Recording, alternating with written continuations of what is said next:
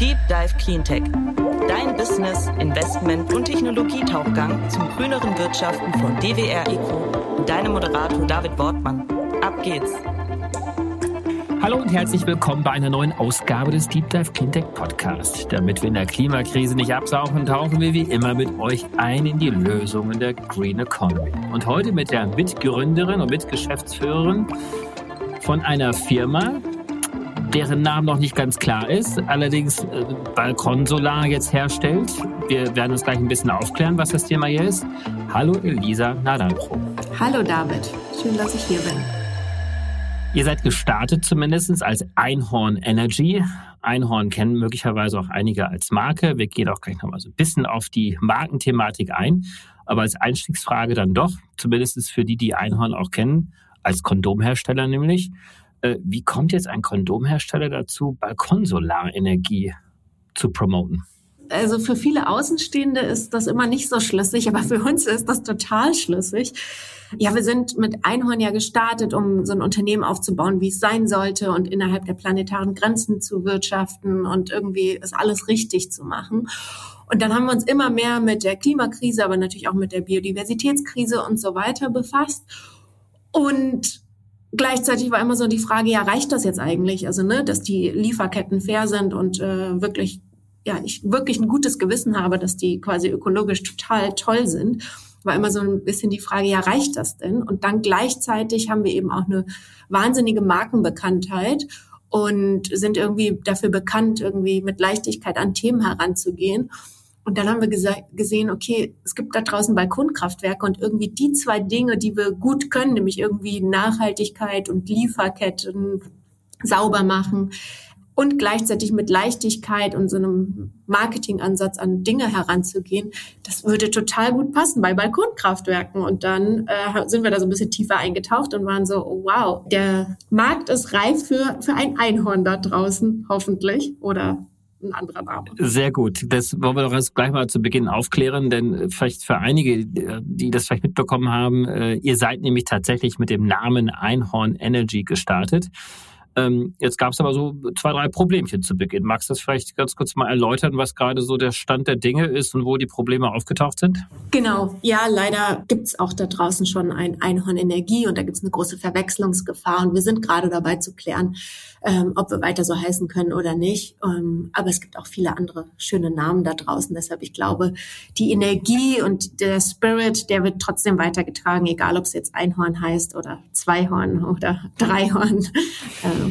Geklärt ist das ja jetzt noch nicht, zumindest zum Zeitpunkt der Aufnahme unseres Gesprächs, vielleicht zum Zeitpunkt dann der Veröffentlichung dieses Podcasts. Das werden wir dann auch entsprechend natürlich so ein bisschen dann auch mitkommunizieren. Ähm, Einhorn Energy, bitte korrigier mich, äh, ist eben eine Marke, die eine Stadtwerke bereits schon, wo war das, in Baden-Württemberg benutzt und die ENBW ist daran beteiligt und sagt so, na, da ist die Verwechslungsgefahr jetzt auch zu groß.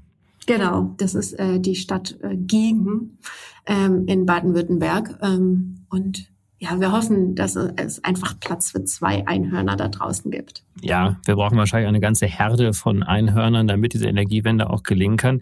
Das große Versprechen, was du jetzt ja auch gerade schon so ein bisschen angeteasert hast und was ja eigentlich ja auch Kern der Einhorn-Kondommarke ja auch ist, äh, ist nämlich saubere Lieferketten herzustellen. Das habt ihr im Bereich der Kondome schon gemacht. Ich hatte mit äh, Philipp Siefer und Waldemar Seiler auch schon vor einiger Zeit darüber im Podcast mal gemacht. Und äh, was stellt ihr euch denn unter äh, einer sauberen Lieferkette im Bereich Solar vor? Oder wo stellt ihr denn heute schon fest, dass es eben nicht ganz so sauber ist, vielleicht wie die meisten denken?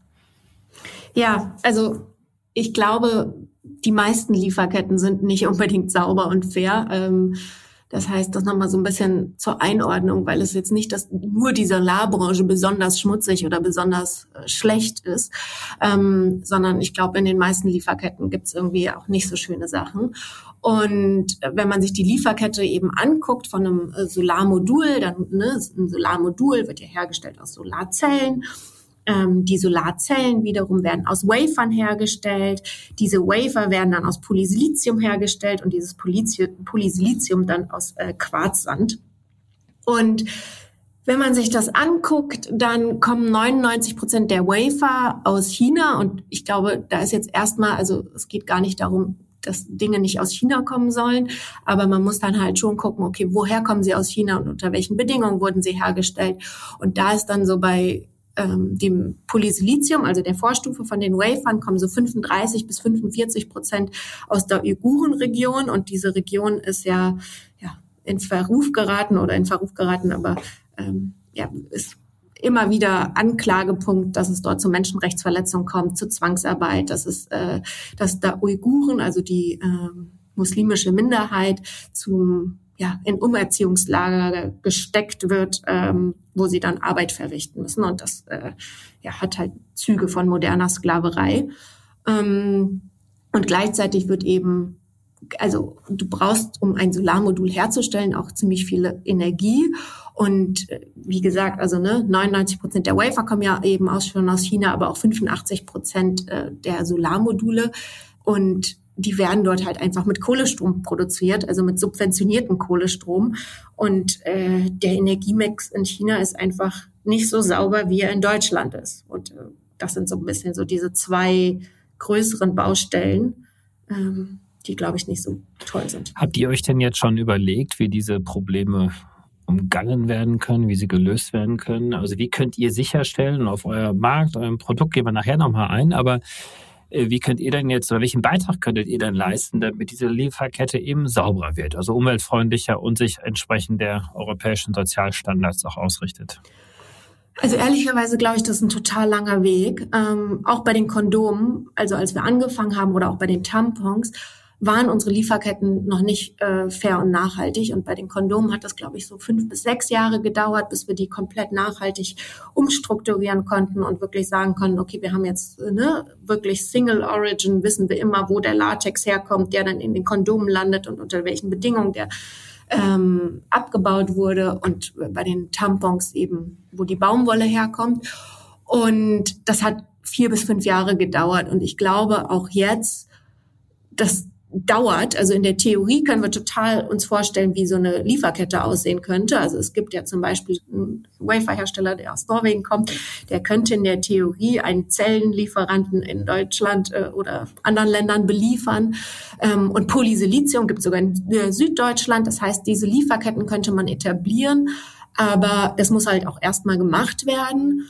Und gleichzeitig sehen wir auch das Potenzial, da total mit anderen zusammenzuarbeiten, weil natürlich brauchst du auch einfach größere Abnahmemengen. Das heißt, äh, es braucht irgendeinen Zusammenschluss, dass man so sagt, ja, okay, wir wollen eine europäische ähm, Infrastruktur bauen oder ein Ökosystem, wo die ganze Lieferkette auch in der EU hergestellt werden könnte. Oder es muss ja gar nicht in der EU sein, aber ähm, wo man es halt nachvollziehen kann zu 100 Und dieser Zusammenschluss muss deswegen passieren, damit einfach eine gebündelte Nachfrage erfolgt und damit auch eine gewisse Investitionssicherheit für diejenigen, die in diese Fabriken rein investieren würden und ihr dann mit dieser gebündelten Nachfrage dann zur Refinanzierung dieser Fabriken beitragen könnt.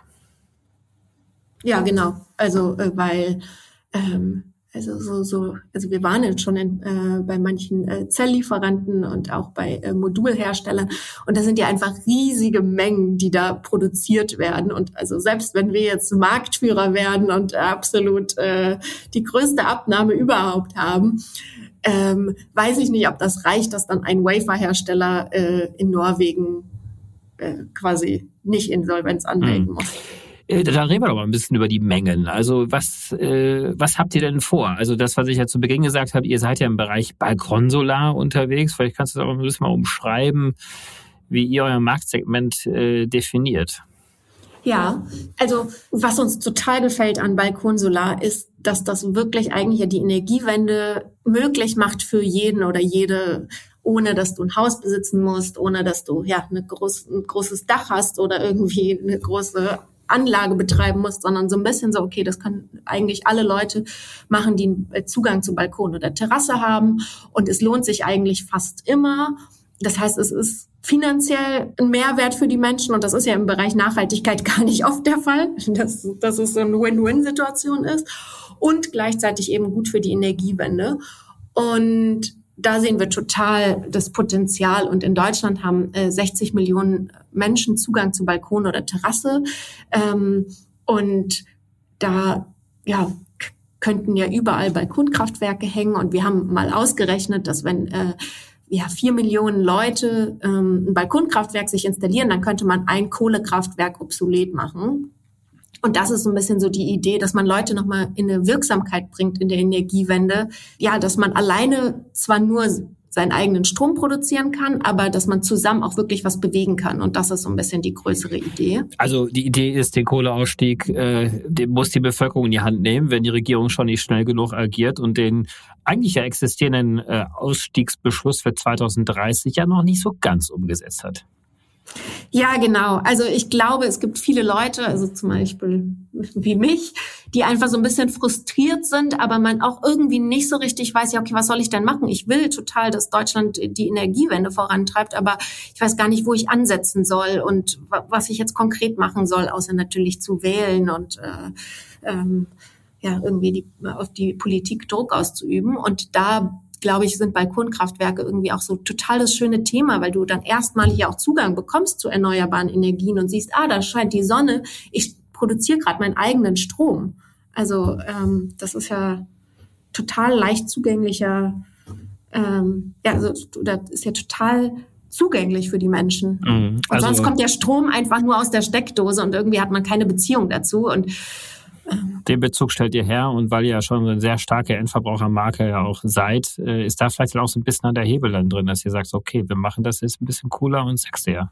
Ja, genau. Also ja, wenn man auf Seiten geht von Balkonkraftwerkanbietern, ähm, dann ist das sehr, sehr technisch im Moment. Und es ist sehr viel, okay, warum äh, kaufe ich mir das? Es ist entweder aus CO2-Verminderungsgründen oder eben aus Kostenersparnisgründen, aber es ist unglaublich technisch. Und wir wollen halt so ein bisschen Spaß einfach äh, da reinbringen und äh, so, ja, dass man auch einfach lacht. Und das ist, glaube ich, auch ein total schöner Zugang für Menschen, dass sie Lust haben, natürlich was zur Energiewende zum, beizutragen und gleichzeitig ist es ja auch gut, wenn die Leute dabei Spaß haben. Mhm.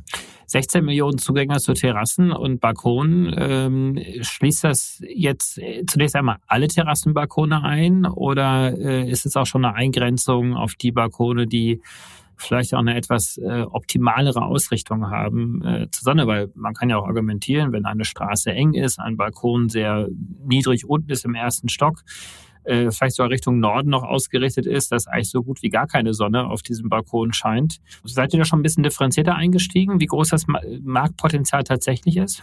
Dazu gibt's keine Daten. Also es gibt diese 60 Millionen Menschen haben Zugang zu Balkon oder Terrasse.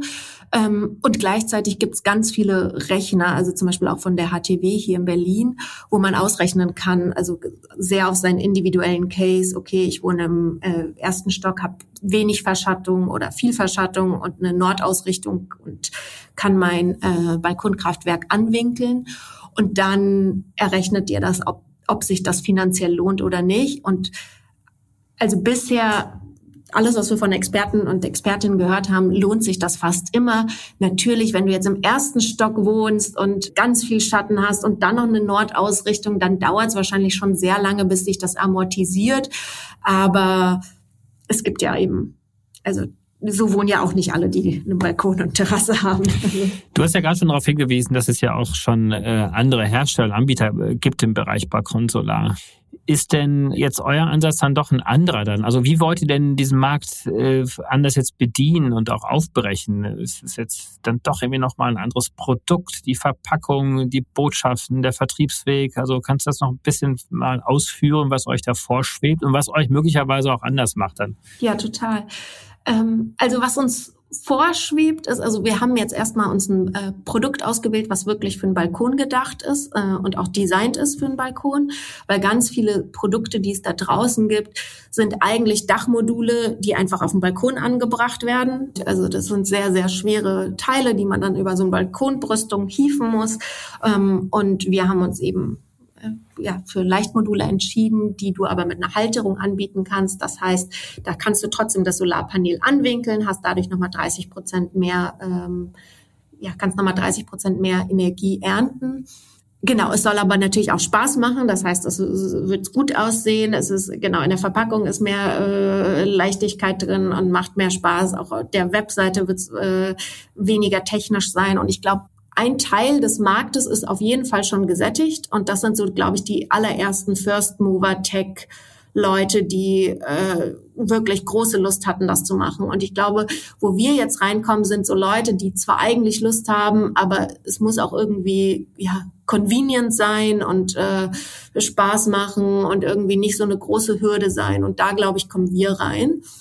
Dann ist natürlich auch, dass man mit uns, also wir werden Crowdfunding machen, das jetzt im März startet und dass man mit uns auch die Idee, dass wir in eine nachhaltige Lieferkette investieren und diesen Weg gehen, dass man das mit uns möglich macht. Das heißt, ja, wenn man uns unterstützt in der Crowdfunding-Kampagne, dann ne, werden wir uns dem verschreiben, immer mehr Transparenz da reinzubringen, immer mehr Nachhaltigkeit da reinzubringen und ja, ermöglicht so ein bisschen die Wirtschaft von der ich hoffe, dass wir die alle wollen, äh, die halt äh, nachhaltig ist und äh, soziale Standards einhält. Ähm, und das ist auch so ein bisschen die Idee. Also wir selbst sind auch in Verantwortungseigentum gegründet. Das heißt, äh, wir haben jetzt keine Investoren dahinter. Wir können selbst das Unternehmen nicht verkaufen, keine Gewinne rausziehen, sondern all das Geld, was wir erwirtschaften, muss immer im Unternehmen bleiben. Äh, genau, vielleicht, da können wir vielleicht am Ende noch mal so ein bisschen aufs Funding und auf eure Crowdfunding-Aktion äh, jetzt auch eingehen nochmal. Aber schon mal als Zwischenfrage eingeschoben, seid ihr denn als eigenständiges Unternehmen jetzt aufgestellt und baut ihr euch auf oder ist das einfach nur eine Marke von Einhorn? Äh, nee, das ist tatsächlich eine Ausgründung. Also wir, Waldemar und ich, wir waren vorher bei Einhorn und der dritte Co-Gründer Kian, der war vorher nicht bei Einhorn und wir haben das jetzt zu dritt gestartet, aber natürlich sehr mit den Einhorn-Werten, äh, ja, internalisiert und auch unsere Designerin arbeitet teilweise noch bei äh, den Kondomen und teilweise bei uns.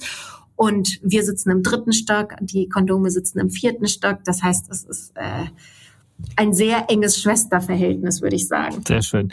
Die aktuellen Barkonsulare findet man ja äh, schon auch sehr viel häufiger in den größeren Supermärkten. Ich habe es bei Rewe schon gesehen und bei irgendwelchen Reals. Äh, Edekas glaube ich auch, also um jetzt aber mal so ein paar Marken jetzt zu nennen, aber natürlich auch in den großen Baumärkten ist das zu finden. Ist das so der Vertriebsweg, der euch dann auch vorschwebt? Oder macht ihr jetzt aber ganz anders? Äh, das wissen wir noch nicht, ehrlicherweise. Also wir werden jetzt das Crowdfunding starten. Das heißt, da ist quasi, das ist der erste Vertriebsweg. Und gleichzeitig ist Crowdfunding für uns immer total der gute Test, um dann zu herauszufinden, okay, was wollen eigentlich die Leute und äh, wer spricht uns eigentlich an? Also damals bei den Kondomen dachten wir, es wird vor allem Online-Vertrieb und dann haben uns irgendwann die Handelsketten angeschrieben, ob wir nicht doch in den stationären Handel wollen. Und ähm, so sehen wir das jetzt auch. Also als erstes machen wir das Crowdfunding, dann wird überhaupt ermöglicht, dass wir diese erste Produktion haben und dann gucken wir, was danach kommt. Okay. Die Marke, da steht ja noch ein bisschen aus. Das wird sich hoffentlich jetzt bald relativ klären, äh, relativ schnell. Äh, Lieferkette haben wir so ein bisschen abstrakt drauf äh, drüber gesprochen, aber vielleicht noch mal ein bisschen konkreter. Habt ihr dort schon Zulieferer? Wisst ihr schon, welche Module ihr benutzt? Und ja, ab wann geht eure Leistung quasi los als Konsularhersteller? Äh, und bis wohin sind quasi eure Zulieferer in der Hauptverantwortung? Also das Modul wird wahrscheinlich letztendlich von jemandem kommen dann, ne? Oder seid ihr, werdet ihr auch in die Modulproduktion einsteigen? Also das ist jetzt im Moment nicht geplant. Ich glaube, da bräuchten wir auch ein sehr viel größeres Crowdfunding als das, was jetzt geplant ist.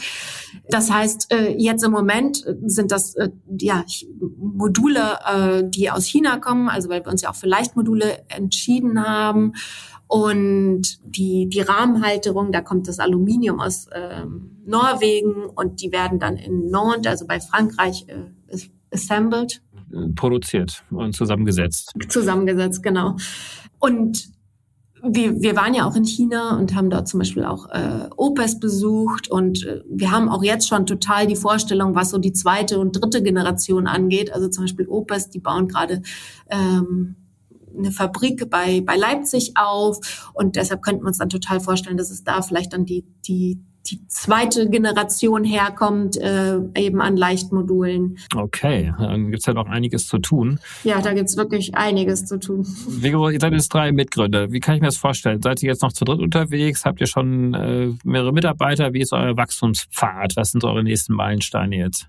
Genau, wir sind zu dritt. Wir haben, wie gesagt, äh, die Designerin, die äh, auch noch bei Einhorn arbeitet. Und wir haben noch eine Mitarbeiterin.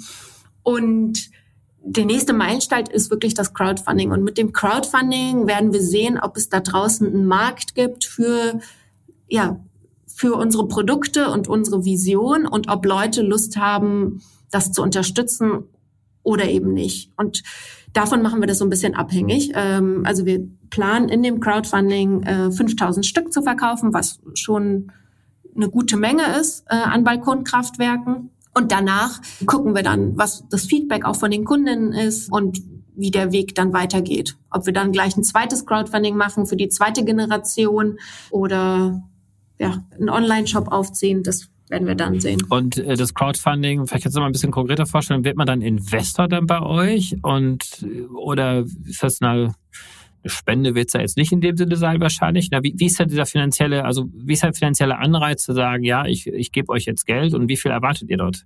Genau, also Crowdfunding ist klassische Vorabfinanzierung. Das heißt, du sagst, oh, ich habe Lust, das zu unterstützen. Dann gibt's äh, für vier bis sechs Wochen haben wir eben diese Crowdfunding-Phase und wenn wir es schaffen, dass eben 5000 Leute ähm, plus minus ähm, sagen, sie haben diese Lust, diese Idee zu unterstützen. Dann wird das Projekt erst realisiert. Das heißt, davor ist das Geld auf einem Treuhandkonto, das liegt gar nicht dann bei uns, sondern erst wenn das Projekt realisiert ist, also wir wirklich diese 5000 Stück schaffen, dann kommt das Geld zu uns, wir geben das an die Lieferanten weiter und es wird tatsächlich erst dann quasi realisiert. Und falls es nicht klappt, dann kriegst du einfach dein Geld zurück. Also okay, dann ähm, ist ähm, es eine Art Anzahlung, wie so wie Tesla ja auch gestartet ist oder ja, genau. oder so eine Motors, die ja leider gescheitert sind, aber letztendlich äh, ist es ja keine Investition, sondern ich mache im Prinzip eine Anzahlung. Ist das dann schon 100 Prozent äh, der Kaufsumme oder wie viel zahlt man dann oder habt ihr das schon habt ihr schon ausgerechnet, wie viel das wäre? Genau, du zahlst im besten Fall 100 Prozent der Kaufsumme. Wir wollen aber auch anbieten, dass Leute, die weniger finanzielle Mittel haben, das in Raten zahlen können. Ähm, und ja, das ist auch ein leichtes Risiko involviert, weil wenn jetzt alle Leute Ratenzahlung angeben, dann müssen wir natürlich trotzdem gucken, dass die erste, also ne, dass wir genug Geld haben, um die Sachen zu bezahlen, die wir jetzt einfach dann bezahlen müssen. Mhm. Aber genau, es gibt eine Ratenzahlung oder eben die Vollfinanzierung und dann wird eben produziert und dann ist die Auslieferung noch diesen Sommer, wahrscheinlich im Juli, weil genau, ist ja ein sehr saisonales Produkt. Mhm. Kannst du vielleicht so ein paar Rahmendaten schon nennen? Also wie viel, wie viel Watt hat ein solches Modul und äh, was wäre dann so eine theoretische 100% Kaufsumme oder Anzahlung in Euro? Genau, also wir werden 250 Watt Module äh, anbieten. Also äh, das Paket ist quasi 300 Watt, weil wir quasi so von der Grundlast ausgehen, dass die Leute quasi die damit abdecken und das komplette Paket dann natürlich auch mit Wechselrichter, Kabel, Rahmenhalterung und so weiter und äh, Auslieferung wird so zwischen 500 und 600 Euro kosten. Okay. Und äh, wenn du jetzt Grundlast sagst, dann meinst du wahrscheinlich jetzt nicht die energiewirtschaftliche Grundlast, sondern vor allem natürlich, dass die Spitzen, also im Prinzip das, was ich eigentlich so im Haushalt brauche, zu dem größten Teil aus diesem Balkonmodul äh, dann auch abdecken kann. Ja, genau. Nee, Grundlast ist quasi das, was du als Energieverbrauch in deinem Haushalt hast. Äh, äh, ja, dieses Grundrauschen, sagen wir mal. Also die Sachen in Standby. Der Fernseher, der Computer, der Toaster, der Kühlschrank. Ja, nee, das sind eher dann quasi die Spitzen, sondern eher so der Kühlschrank, also mhm. das, was immer läuft. Mhm. Ähm, genau. Okay. Und dann kann man sich natürlich je nach äh, Bedürfnis oder kann man sich auch zwei Pakete holen, weil genau, wenn du viel natürlich zu Hause bist, also in der Zeit, wo dein Sonnenstrom produziert wird oder genau, du tagsüber Kinder zu Hause hast, die Playstation spielen oder so, dann ergibt natürlich auch einfach mehr auch Sinn. Mhm. Okay, das heißt, ihr habt jetzt äh, ungefähr ja, 500, 600 Euro pro 200 Watt, ähm, wenn ich das jetzt so richtig rausgehört habe. Damit 300. Also 300 Watt, okay. Äh, ich habe jetzt nicht genau die Preise im Kopf, aber ich glaube, da seid ihr wahrscheinlich schon auch äh, schon auch höherpreisiger als das, was man heute im Baumarkt so findet. Ähm, oder täusche ich mich da gerade?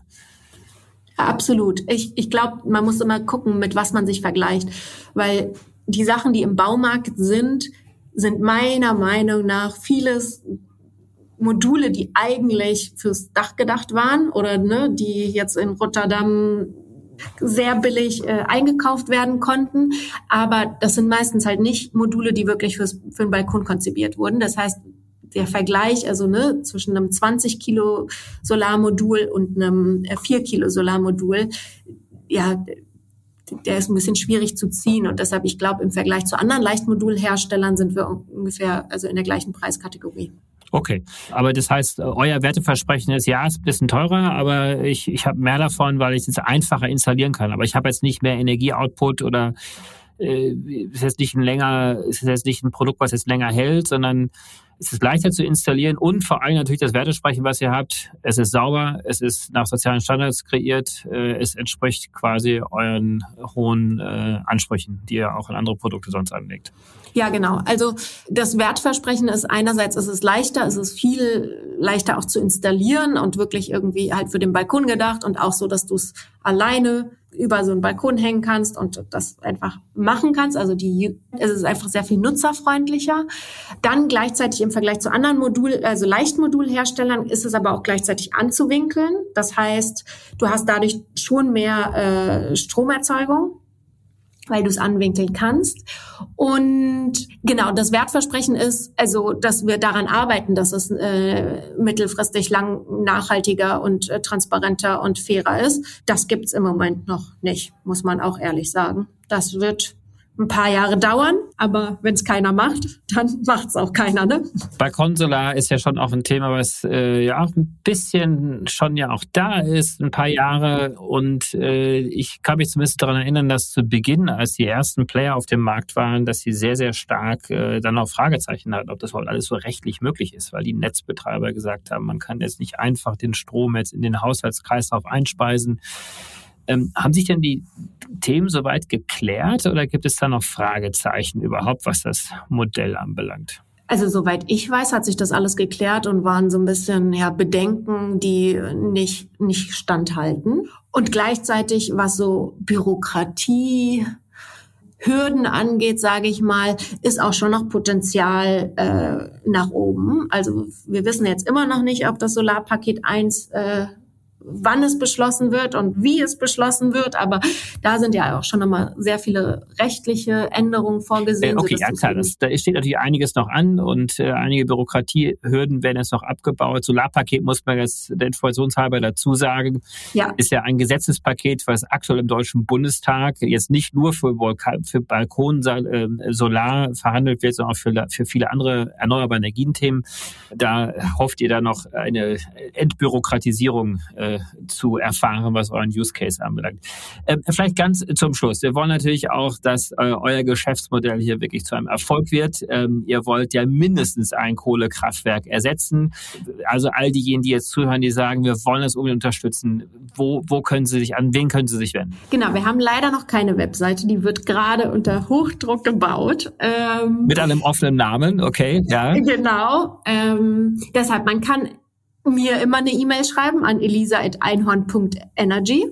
Und sonst wird im März, also am 12. März, starten wir unsere Crowdfunding-Kampagne auf Start Next. Und dann ist auf Start Next kann man dann unser Projekt unterstützen und finanzieren. Und wir haben auch ein Soli-Programm. Das heißt, äh, man kann auch Leute unterstützen, ähm, die dann ein Balkonkraftwerk geschenkt bekommen, ähm, die ja weniger finanzielle Mittel haben. Das heißt, wir haben auch so sehr viele soziale Aspekte in diesem Crowdfunding drin.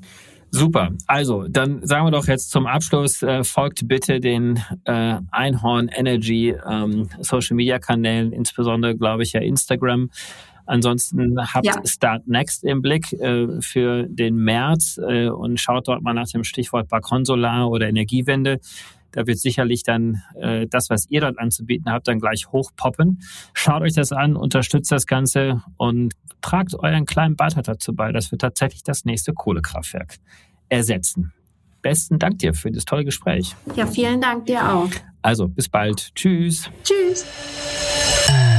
Zeit zum Auftauchen. Wir hoffen, dir hat's gefallen. Wenn es so ist, würden wir uns sehr über eine positive Bewertung und ein Abo freuen.